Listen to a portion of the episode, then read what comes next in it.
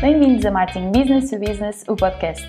Em cada episódio, Jaime Kopk, da Amlet, apresenta-lhe ideias e ferramentas para fazer da sua marca B2B um motor de vendas num mundo cada vez mais digital.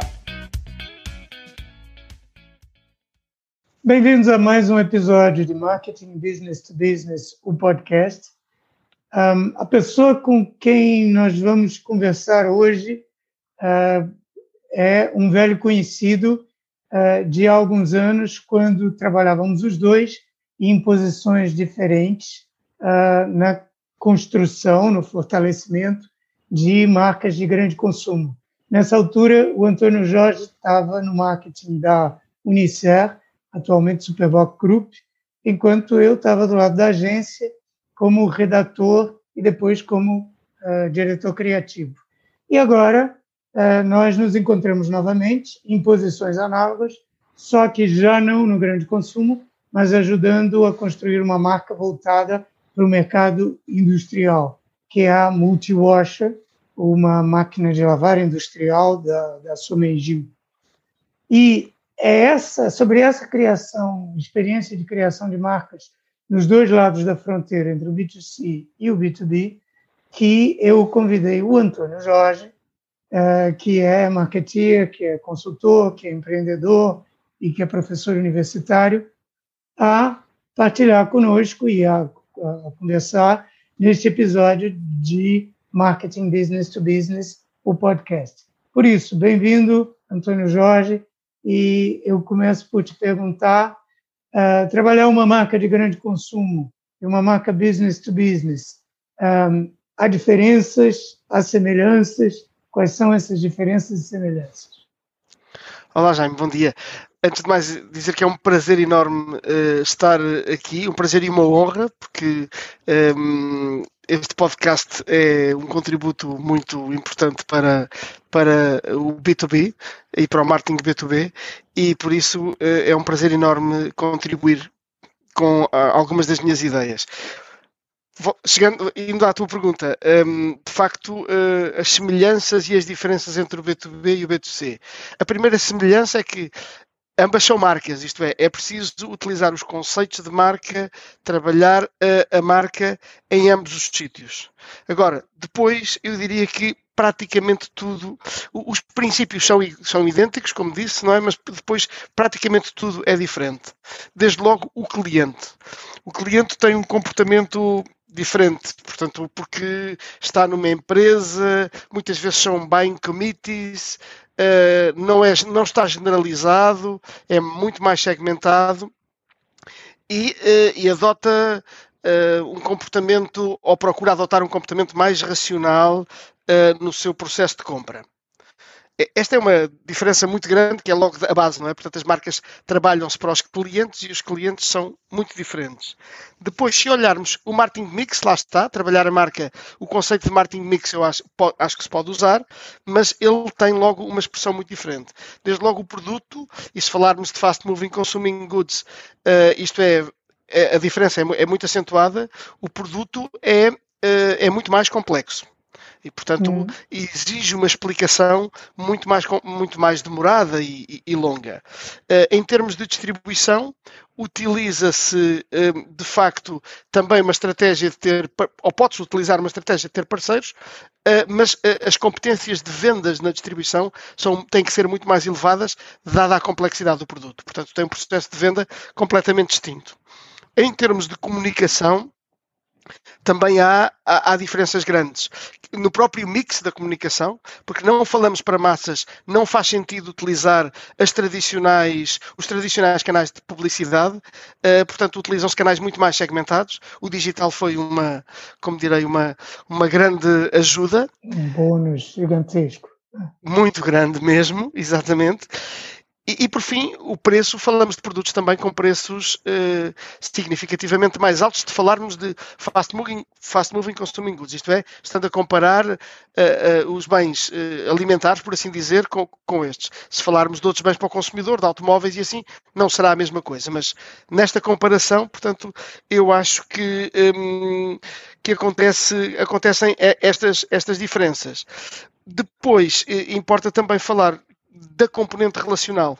Portanto, a necessidade de confiança é mais elevada e um, a necessidade de manter por oposição Uh, uh, digamos que é uma pressão frequente de, uh, de comunicação, o, o, marketing relacional, os aspectos relacionais com os clientes ganham uma relevância muitíssimo maior. Até porque é, é possível, porque são menos. São uhum. menos e estão mais segmentados e, portanto, permite-nos ter um discurso com eles, uma relação mais próxima. eu queria, tem muitas coisas aí para a gente pegar, né? muitas pontas.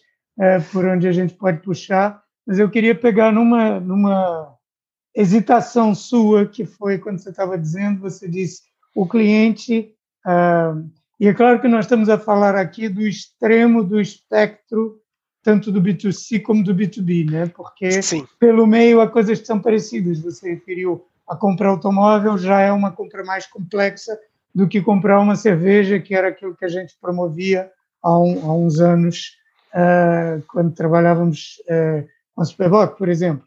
É, mas uh, nos extremos, a compra tipicamente complexa do B2B e a compra tipicamente por impulso, vamos dizer, ou muito simples do, do B2C, as diferenças vão ser muito marcadas. Mas você disse aí uma coisa que era o comprador no B2B adota ou procura adotar um, um, um, um, comportamento racional.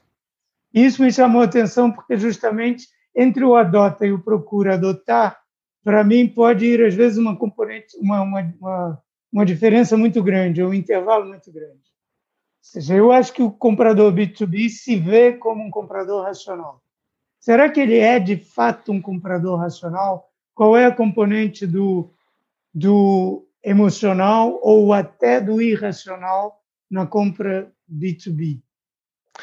Esse é um tema muito, muito interessante e que, e que me levou a estudar bastante sobre o tema e a procurar encontrar, pelo menos no, na minha organização mental, uh, um framework que me permitisse trabalhar, porque de facto é um pouco diferente. E, e eu, eu, começo por uh, a base científica que me leva a, a, a criar uh, tudo aquilo que vou dizer depois. Um, eu fundei-me num livro que se chama O Erro de Descartes, de António Damasio, um neurocientista português. E o erro de Descartes, o que ele diz do erro de Descartes é, portanto, o Descartes dizia eu penso, logo existo, no sentido de dizer que a racionalidade é que é pensamento, uhum. e, o, e o António Damasio vem dizer que está errado, que é eu penso e sinto, logo existo. E ele diz isto porquê? Porque fez um conjunto de ataques a, a, portanto, a várias pessoas. Uh, chegando a extremos, não é? no fundo apresentando-lhe apresentando situações, confrontando-as com situações muito racionais e com situações altamente emocionais, e o que António Damasio concluiu, e que está explicado nesse livro, que não é muito, como direi, não é cientificamente muito, muito difícil, não é uhum. completamente especializado. É um vulgarização, né? Sim. Uh, e o que ele diz é que, efetivamente, uh, quando nós estamos perante uma atitude muito racional, uh, a área emocional do cérebro continua a trabalhar. Uhum. Uh, e quando estamos numa só que com menos intensidade que a área racional. Quando estamos a falar de um, uh, de um comportamento muito emocional, uh, portanto, a área emocional do cérebro tem muito mais atividade, e, mas a área racional segue tendo a, atividade. E, portanto, isto, isto quer nos dizer que sem razão não há emoção e sem emoção não há razão. Ou seja, por isso é que eu disse e emendei exatamente porque me lembrei disto, não é? É que há, eh, eh, há uma tentativa de procurar racionalidade. Eh, embora essa ideia de vamos lá pensar agora com a cabeça não existe. Cientificamente ela não existe. E, portanto, agora, o que acontece no B2B é que efetivamente hum, dada a complexidade do bem e dado o contexto onde as pessoas compram, uh, procuram ser o mais racionais possíveis. Embora se possa cientificamente se tenha que dizer que não há, uh, um, uh, não há uma decisão puramente racional. E a, a diferença do contexto de compra é muito interessante porque há um, um, psicólogo inglês, que eu não me recordo agora o nome, especialista nesta área do B2B, que diz o seguinte: há uma grande diferença dentro da pessoa, quando, dentro do nosso pensamento, quando compramos para nós ou quando compramos para outros. Uhum. É porque na maior parte dos casos do B2B é alguém que compra para a sua empresa. E a sensação de erro, ou o reflexo do erro, de ter errado, de ter comprado mal, é um, é, é um, é uma, um sentimento de culpa. Eu uhum. errei e sou culpado perante alguém. Perante a empresa, o meu grupo, não estou a contribuir, digamos, para a comunidade que é a empresa com o meu melhor. Uhum. Se eu fizer uma, uma compra para mim, uh, o sentimento é de arrependimento. Comprei, comprei mal. Mas é só uma coisa interior minha. E isto faz um mundo de diferença no esforço das pessoas procurarem ser racionais. Uh, embora nunca o consigam ser, totalmente, não é? Não quero com isto dizer que, um, que as pessoas, que a emoção não é, não é importante. Ela é, é, é importante, mas acontece que, por exemplo, quer compradores ou, ou, profissionais que têm de tomar decisões de compra, quer as empresas, estão conscientes disto. E, portanto, uhum. adotam um conjunto de estratégias que, eh, para que a emoção seja, digamos que, mitigada. Nomeadamente, os tais, os tais buying committees, comissões de compras onde estão, em média, os estudos dizem que são 5 a 6 pessoas, eh, e, portanto, de várias áreas diferentes da empresa, e isso o que é que implica? Uh, implica que vai haver vários pensares e, portanto, uh, tem que se ir um pouco para a racionalidade. Por outro lado, um, hoje não é recomendável, as melhores práticas não recomendam que não se façam, que não se comparem alternativas. O ato de comparar alternativas implica índices, implica que fatores é que se vão comparar, tudo isto é procurar trazer o, a decisão para a racionalidade. E por outro lado, inclusive, os próprios compradores são treinados para que, para que isso aconteça, não é? Portanto, e isso hum, é, é por isso que eu digo que a compra tende a ser, a, a ser racional, não sendo cientificamente nunca, não é? E, portanto, isto tem uma implicação um, grande na, na comunicação porque nós um, temos que comunicar muito mais os aspectos funcionais, ou temos que informar, não é? Sabemos aquela ideia, de, aquele, o conceito de que a publicidade tem uma missão também de informar, que nos fast moving consuming goods é relativamente esquecida, por assim uhum. dizer, a não ser que seja um lançamento ou uma coisa do género, e aqui é, é o core, digamos assim, é o core uh, uh, da comunicação. É? Eu, eu, escrevi, inclusive, um artigo sobre, uh, sobre esta questão da informação. Na, que ela pode chegar a um jornalismo de marca. É um conceito recente, uhum. portanto, que é a marca ganhando credibilidade, ela pode chegar a fazer um jornalismo de marca centrado exatamente nesta sua missão de informar sobre o produto ou sobre outra coisa qualquer, se quiser expandir. Já vamos falar sobre isso, que tem a ver com o, o, o que aquilo que você chama de jornalismo de marca, que eu acho que é um termo é, muito interessante, é aquilo que é, comumente se tem chamado de marketing de conteúdos. Né? Sim. é um termo com o qual eu, eu implico um bocadinho, mas eu implico com vários termos, isso é, isto é uma característica. Mas é ainda, ainda para ficarmos nesta diferença entre o ser racional e o tentar ser racional, um, eu acho que isto é uma distinção é, acho que tudo que você disse está certíssimo, mas acho que esta distinção é que é realmente importante, porque é, eu acho que o decisor empresarial briga, briga ou tenta mitigar não só os fatores emocionais, mas tenta mitigar também aquilo que o Daniel Kahneman descreve no uh, pensar uh, depressa, pensar devagar. Devagar, sim. Não sei se, se a tradução em português do livro é exatamente essa, mas acho que é que é, são não apenas os fatores emocionais, como os erros e os vieses de que ninguém escapa. E ao, e ao, e há um, um, um, um marketeer inglês também muito interessante, muito importante, que é o Rory Sutherland, acho que é o nome dele, um, que, que, que refere isso. O fato de haver os comitês de compra significa que não há só vários pensares, que estão tentando controlar uns aos outros, mas vários sentidos. Significa que a compra, o lado emocional, acaba por ser muito mais emocional, porque você tem que lidar com a emoção de vários, e cada um tem a sua agenda, cada um tem os seus erros, os seus vieses, etc. Ou seja, é um bocado mais complexo. Mas o fato de, de eu saber que as pessoas estão a tentar ser racionais é que tem grandes consequências, porque eu tenho que dar elementos para confortar essa sua tentativa de ser racionais, mesmo sabendo que eles nunca vão conseguir. Não? Inteiramente de acordo, sim, inteiramente de acordo. É, agora, indo para um outro ponto que eu acho que tem tudo a ver com este tema da emoção, que é o tema das marcas, porque as marcas, é, de certa forma, falam muito mais a emoção do que a razão, no sentido que elas servem para condensar uma, uma emoção chave que é a confiança. Hum? E aquilo que Sim. eu tenho é, pisado muito aqui ao longo deste podcast é que há um déficit de marca no B2B. Você concorda com isso? Acha que, na generalidade, as empresas B2B com quem você tem lidado cuidam ah, bem das suas marcas ou já cuidam? Eu, eu, eu diria que um, sim e não, ou seja, eu acho que não é, eh, não é tanto a segmentação em B2B e B2C que faz a, a existência de déficit de marca, uh, é muito mais uh, o nível de desenvolvimento económico do país, uh, os, se o mercado é competitivo ou não, isto é, se a empresa está em concorrência intensa ou não, e as competências da gestão de topo.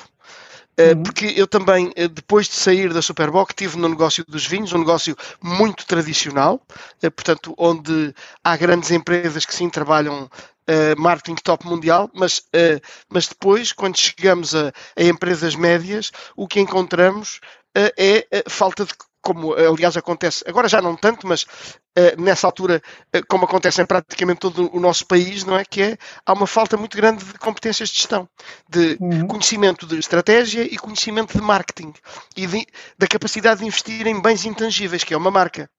Uma, a, a, investem muito bem, por exemplo, numa adega ou numa vinha, mas numa marca é uma coisa que não se vê, não se mostra, uhum. não é? Uh, a não ser o rótulo. E, portanto, isto para dizer que isso acontece quer no B2B, quer no B2C, eh, tem muito a ver com, com este, do meu ponto de vista, na minha experiência, com estes três fatores. Eu posso encontrar pessoas, quer na indústria, quer na área de consumo, que têm que estão sensíveis a esta questão, percebem a importância da marca, principalmente, por exemplo, porque exportam. Por exemplo, as empresas que exportam, que estão estão expostas a um cenário competitivo hoje praticamente mundial, como é o caso, por exemplo, da Somengil, há uma elevada sensibilidade da importância da marca, porque ela ajuda, uh, como disse, a condensar um conjunto de mensagens, não é? E, portanto, um, isso acontece mais desta maneira, diria eu, países que são pouco desenvolvidos, a marca não é muito importante porque as pessoas não têm dinheiro, estão no, está no preço e os próprios empresários não têm, não é? Uh, por exemplo, na Somengil nós não estamos em África, exatamente porque dada por um lado a instabilidade, por outro lado uh, uh, esse contexto de mercado não é favorável a, uma venda de valor, digamos assim. Uhum. Uh, por outro lado, o mercado competitivo já disse e, as, e, a competência da gestão de topo. Não, é, é difícil, por exemplo, fazer consultoria uh, numa empresa onde não há um elevado, um, um elevado compromisso da gestão de topo e, e, uma elevada sensibilidade para o que são estas coisas, ou quando não a têm, uh, a tomada de consciência de que é preciso ganhá-la. Isso eu acho que é, que é, é, de facto muito importante. Mas digamos que vi, nos, dois, nos dois segmentos do marketing eu vi esta realidade. Por isso é que eu acho que um, ehm, tem mais que ver com isto do que propriamente do B2B. Agora, tradicionalmente, no mundo inteiro, é como o Jaime diz, não é? É que é, uh, há menos cultivo de marca no, na área industrial. Eh, uhum. por, digamos que por tradição. Certo, é, inteiramente de acordo. Agora, Antônio, indo para, para o tema de que a gente já falou um pouquinho, que é o tal uh, jornalismo uh, de marca, né? foi assim uhum. que você o chamou, é isso? Sim, sim. É, é um, é um livro recente que, que saiu há muito pouco tempo, uh, exatamente sobre a gestão de conteúdos e, um, e jornali que chama o, o, jornalismo de marca. Chama-se Power B2B Content Using Brand Journalism to Create Compelling and Authentic Storytelling, do Gay Flashman. Ok, não o conheço, fico conhecendo desde já e quem Sim. estamos ouvindo também. Saiu, ah, saiu agora, eh, é um livro recente.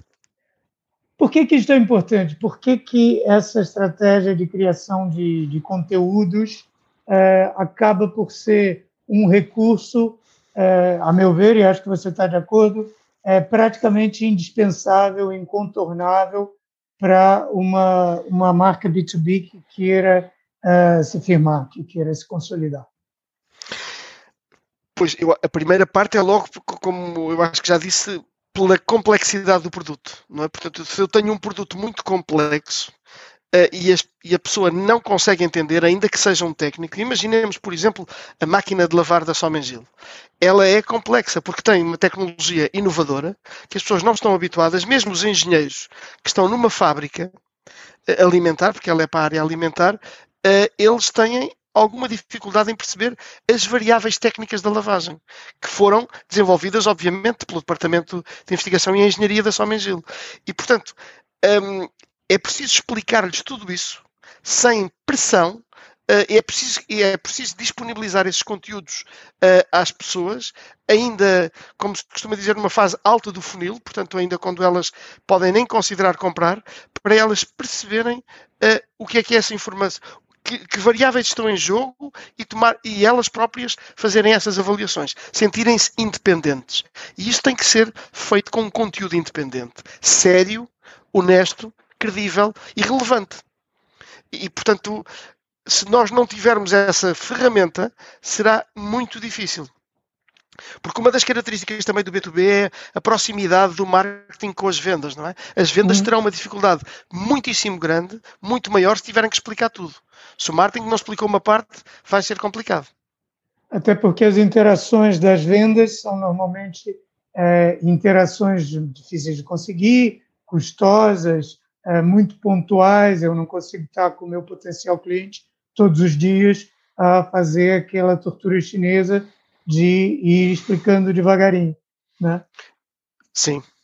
E, e, Por isso, sim, por, por isso é, é, é, é, muito verdade isso e, e, muitas vezes quando se tem essa oportunidade tem que se deixar conteúdos no cliente ou, e ele tem que ter a possibilidade de procurar, não é? porque agora o digital e os blogs são de facto uma forma absolutamente crucial, diria eu, para que tem outros benefícios em termos de de Google e tudo mais, mas, mas uh, uh, do ponto de vista de ser um hub de conteúdos uh, que fale, que informe o cliente e que lhe que descomplexe, descomplexifique, se é que se pode dizer assim, o uhum. produto, não é? Portanto, tornar no fundo, eh, como alguém dizia, se, a coisa é muito complexa, cortar lá as postas, não é? Portanto, pequenos artigos sobre várias temáticas podem permitir, de facto, hum, uma compreensão eh, eh, que se vai ganhando e que vai facilitando muitíssimo, não é? Portanto, este aspecto informativo é, é, é, é grande, é importante.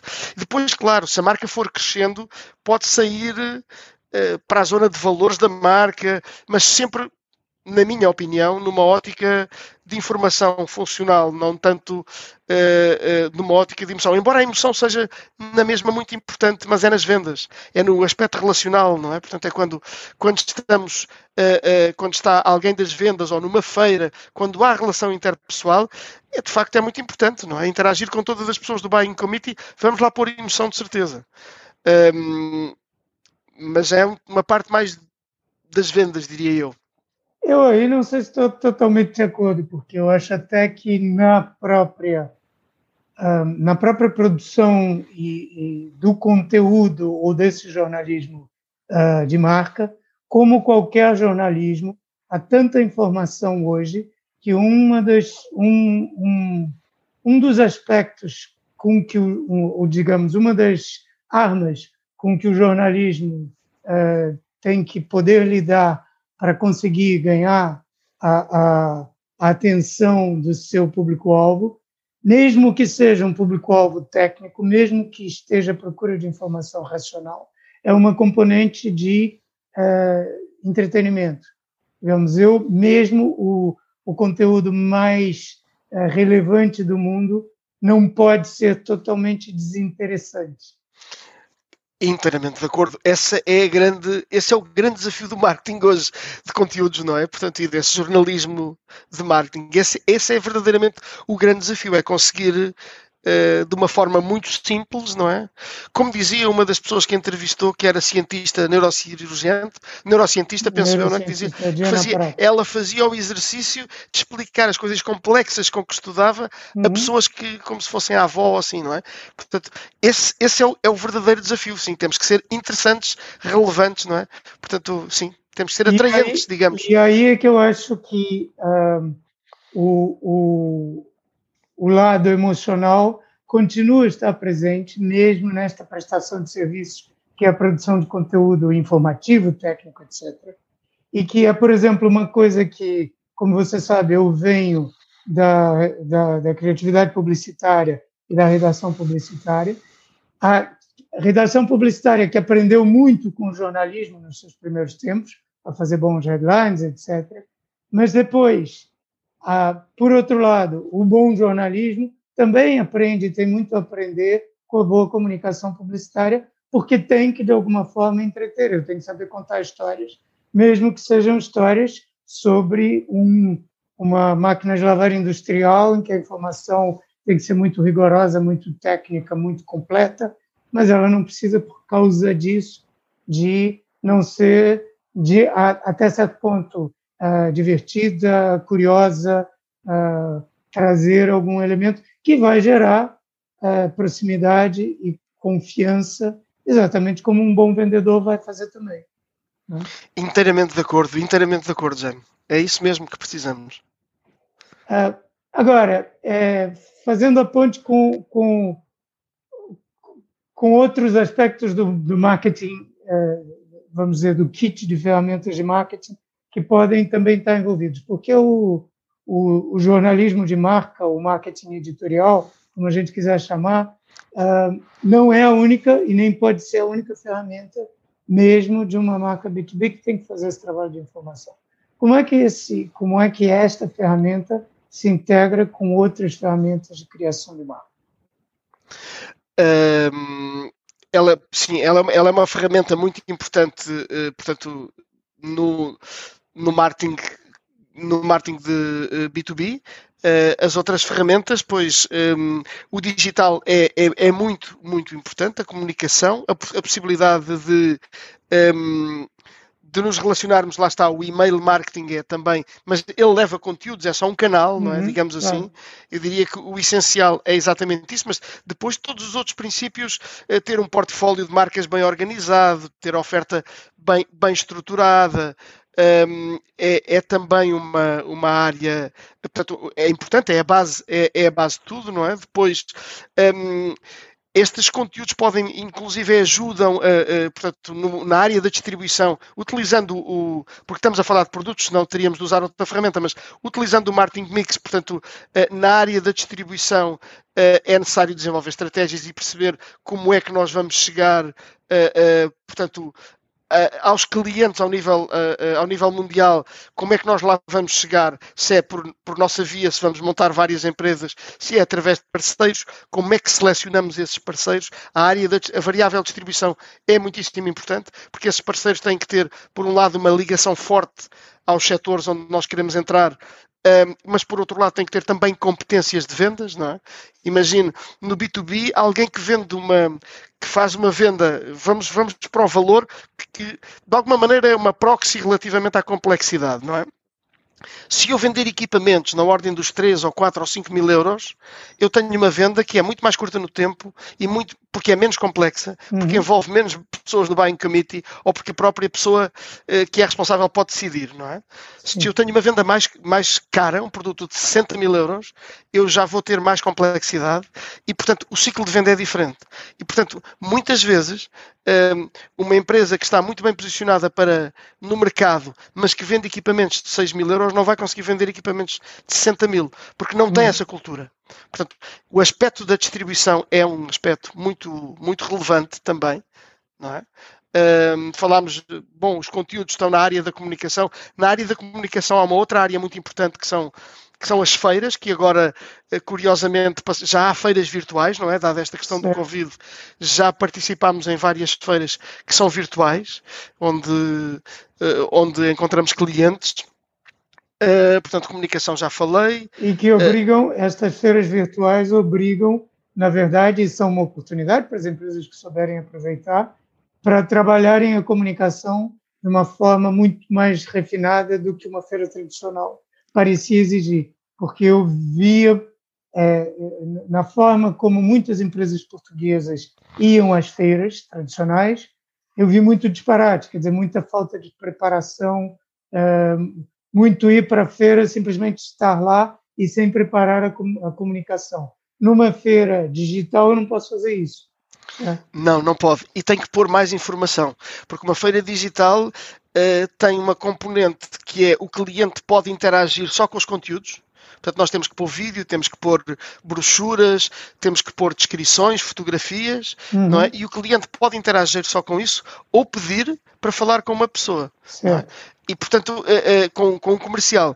E, portanto, o conteúdo, mais uma vez, é rei não é? Porque claro. o cliente tem a liberdade de não, não interagir connosco e de se informar com a informação que lá temos disponível e, portanto, é muito importante uh, ter essa informação uh, uh, bem feita, não é? E atraente. Uhum. E depois ele pode ou não falar connosco. Numa feira tradicional, normalmente a pessoa chega ao stand, pode ver o equipamento, pode ter algumas coisas escritas, mas na maior parte dos casos, portanto, o que vai fazer é interagir com os comerciais que lá estão. E, portanto, o comercial aí é ele que comunica. Aqui não, aqui temos uma, como direi, uma, um aumento da relevância do conteúdo. Claro, mas o que acontece em muitas das feiras físicas é que o comercial está lá, mas o potencial cliente não chega a interagir com o comercial porque não há nada que o atrai. Não há nenhuma preparação que tenha sido feita, quer no pré-feira, com e-mail marketing, com o uso dos sites dos, dos locais das feiras, etc., quer na própria feira com a preparação do stand e tal, para que o potencial cliente de fato vá lá e tenha vontade de interagir com o comercial. E o que a gente vê muitas vezes é que por falta de preparação, ao investimento na viagem, na presença do comercial, que fica ali muito tempo sem fazer nada porque ninguém, ninguém quer falar com ele. Pois, isso é, isso, isso é realmente muito, muito mal quando, quando acontece. Nós costumamos dizer que uma feira começa uns meses largos, eh, pai, quatro meses antes, dependendo da sua dimensão, pode até ser mais, não é? Uhum. Começa, começa nessa altura. E não é só o stand, é exatamente aquilo que estava a dizer. Os e-mails marketing, a landing page para as pessoas poderem marcar reuniões, uh, no nosso caso, não é? Portanto, vão, há reuniões que já estão pré-feitas. Pré é? claro. As demonstrações, como é que as vamos fazer, tudo, tudo isso é, é, é muito, muito importante, de facto. Um, sem planeamento não há, eh, não há de facto depois um, um, bom, um bom desempenho. Nós temos feiras para outubro que já estamos a trabalhar nelas há dois meses. Como tem que ser, não é verdade? Sim. E agora falamos aqui em erros é, nessa parte das feiras, mas voltando para, os conteúdos ou para o jornalismo Sim. de marca, o que, é que você acha que são erros a evitar ou, pelo contrário, boas práticas a seguir quando a gente uh, faz, como tem que fazer, uh, esse tipo de, de, de marketing no B2B? Uh, eu se calhar prefiro dizer as boas práticas, aquilo que eu acho que é o que se deve fazer para chegar a um bom conteúdo, uhum. uh, e depois o erro é, é, é, fazer, é fazer o contrário, é, é, é não fazer assim, claro. penso eu, não é? E aqui eu acho que nós vamos chegar a, a, a vamos beber informação ao, ao, aos princípios fundamentais do básico, do, do, marketing, perdão, e da marca, da gestão de marca, que é a primeira coisa é não pensar de que, é não assumir que sabemos o que é que o cliente precisa, não é? Portanto, é investigar quais são uh, os seus interesses, as suas preferências, em termos de canais, em termos de temas, Uh, o que é que é, é, relevante para ele, se ele gosta mais de, de ver vídeos ou de ler, uh, infográficos, o que quer que seja. Portanto, conhecer muito bem as necessidades do cliente, quer do ponto de vista dos conteúdos, quer da forma como fazer chegar a ele. Um, depois criar Uh, e aí vou muito ao marketing editorial, não é? mais uma vez ao jornalismo, uma linha editorial, perceber que temas é que nós vamos fazer, como é que os vamos abordar, com que nível de profundidade, todo esse tipo de temas que, que é muito importante antes de começar a escrever o que quer que seja. Depois temos que ser muitíssimo credíveis naquilo que dizemos, não é? E, portanto, e isso acontece falando a verdade, com franqueza, não é? Independentemente de estarmos centrados na nossa marca, temos que ser mais do que a marca aqui. E, e, e muitas vezes uma boa estratégia é um, ter nos conteúdos fontes terceiras que sejam igualmente credíveis e que reforcem a nossa credibilidade, uhum. nomeadamente universidades ou estudos universitários ou de grandes consultoras ou de empresas muito que são especialistas nessa, nessas áreas. Um, é de facto uma boa forma de, de criar credibilidade. Depois, enfim, criar um plano de comunicação regular ter uma estratégia de difusão dessa comunicação, quer eh, para fidelizar clientes, portanto, para os clientes existentes, quer para conquistar. Uh, e, e, ter uma atitude muito profissional nesta, portanto, fazer isto de uma forma muito profissional. Nós voltamos a juntar-nos exatamente por causa disso, porque um, ehm, este marketing B2B com recurso ao digital está tão uh, especializado que é preciso encontrar os profissionais certos em cada uma destas áreas para o fazerem. Portanto, uhum. escrever não é só eu sei escrever, não, é preciso realmente fazer isto de uma forma muito profissional. E porque senão não vamos conseguir aquela atratividade que disse, não é? Por conseguir embrulhar eh, este conteúdo que pode ser chato, uhum. se for uh, uh, num, numa forma. Isto é interessante, é giro, diverte-me. É, é, de facto importante. Portanto, não fazer isto, é, acho eu que é errar. Agora, isto não se faz bem, se calhar, logo à primeira. É preciso ir aprofundando, é preciso ir sempre, que é o que temos hoje, é a mudança constante, é preciso uh, estar sempre a otimizar. Melhorando constantemente. Né? Isso. Há um, há um, vamos dizer, um um princípio que eu diria, é um princípio que é uma boa prática, mas também é um princípio ético que me deixa muito que me deixa confortável sempre que eu consigo fazer com a profissão que em que eu trabalho, que é pensar toda a comunicação de marketing, mesmo publicidade, mas com mais facilidade ainda a criação de conteúdos, como uma prestação de serviço. Né? Se, é uma boa pergunta se eu já estou prestando serviço ao, ao cliente que eu quero angariar antes mesmo de o ter. Então, eu estou fazendo bom marketing porque eu estou, de fato, dando razões para essa pessoa querer vir trabalhar comigo um dia. Agora, é um excelente conceito. Ah, é um bom conceito. Agora, tentar, uh, indo buscar a sua sabedoria noutra, noutra área em que você também atua, que é como professor e como coach uh, e como formador. Um, é uma, uma curiosidade que eu tenho e uma pergunta que às vezes me encomendam aqui para o podcast é como é que como é que você vê é, essa parte da preparação dos profissionais em Portugal, especificamente para essa área do business to business em que nós hoje estamos envolvidos. É, as escolas estão a dar resposta a isso. Uh, ainda não estão, mas já estão a melhorar ou já melhorou muito? Como é que você vê isto? Sim, eu vejo hum, da seguinte forma: é, é sempre necessário.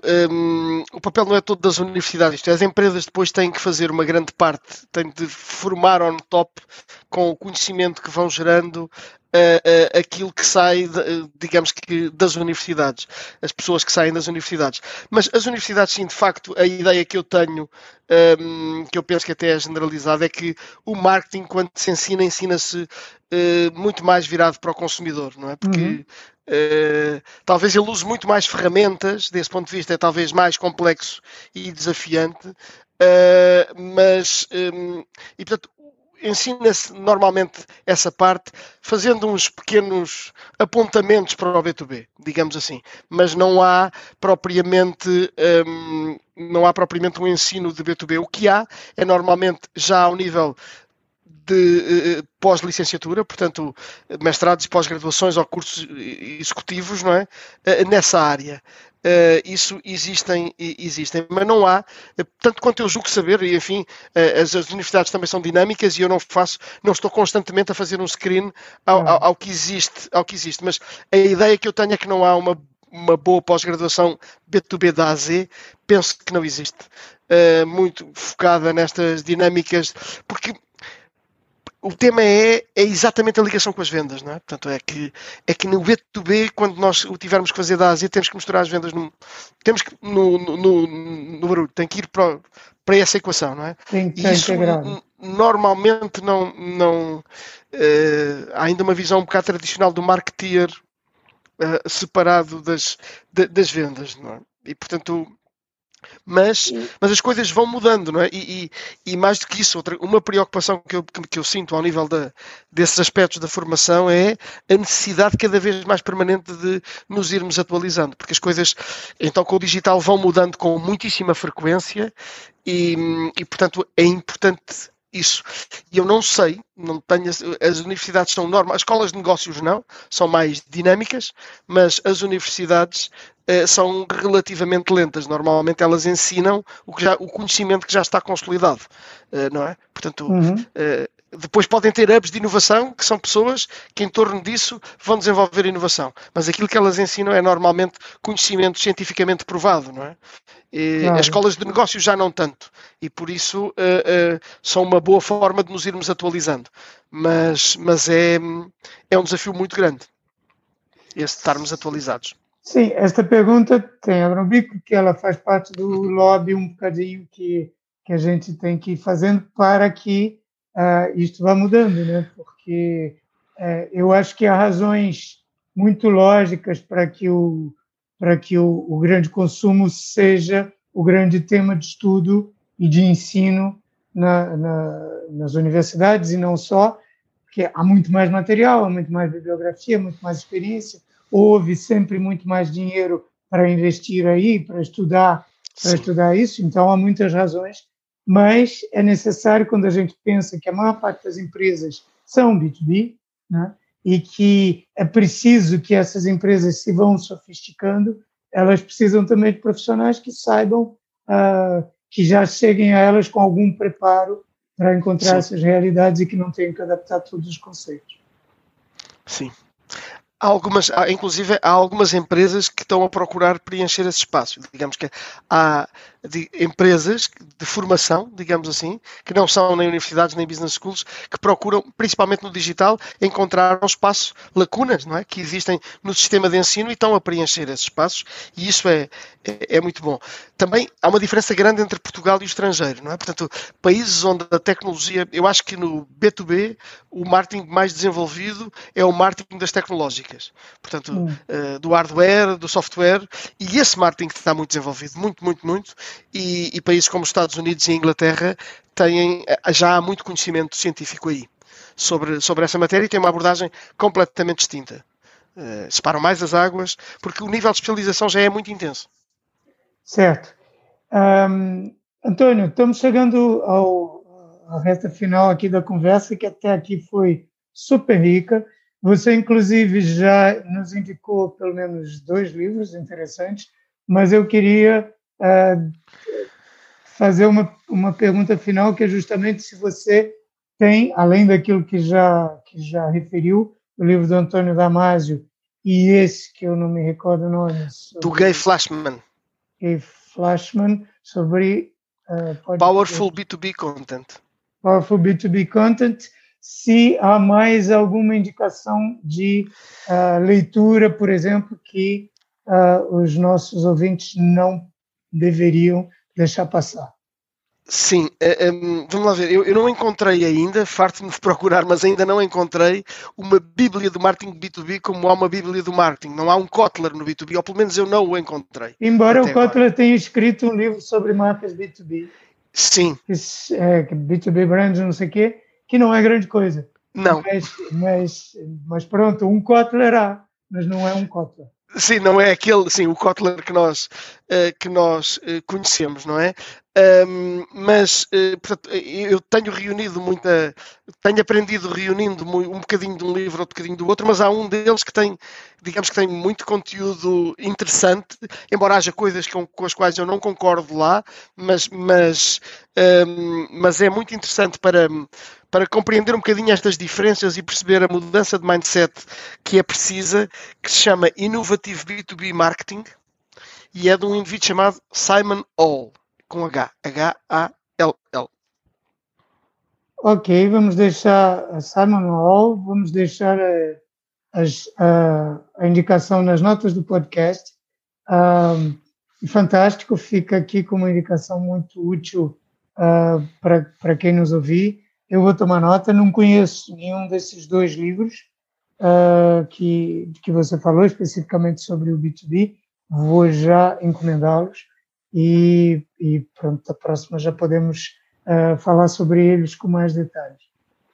Antônio, quem quiser saber mais sobre o Antônio Jorge, o trabalho que você tem feito, onde é que vai procurar referências? No LinkedIn, por exemplo, não é? Ou, ou no site da minha empresa, www.ajconsulting.pt. Muito bem. Eu diria que são Sim. as duas. LinkedIn de Antônio Jorge ou ajconsulting.pt. Isso. E quem uh, quiser saber mais sobre comunicação de marketing B2B, uh, eh, pode visitar hamlet.pt. Quando for lá, não deixar de assinar a newsletter da Hamlet, que é a Universidade B2B. Claro que quem ouviu este episódio e gostou, não deve deixar de eh, deixar um comentário, deixar um review, indicar para os amigos, partilhar, etc, etc, tudo aquilo que vocês já sabem.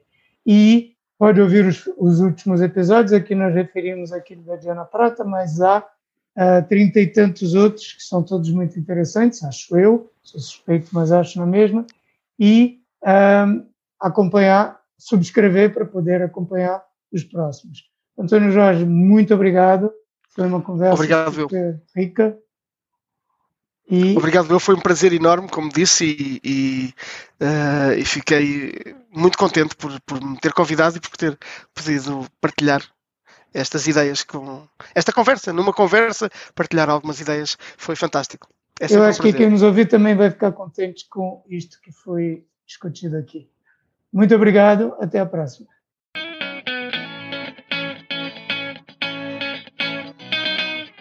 Acabou de ouvir Marketing Business to Business, o podcast da Amlet B2B. Se gostou, não se esqueça de fazer like, partilhar, deixar o seu comentário e subscrever no seu canal preferido. Para ver as notas desta conversa, vá a amlet.pt blog. E em breve voltaremos com mais um episódio de Marketing Business to Business, o podcast.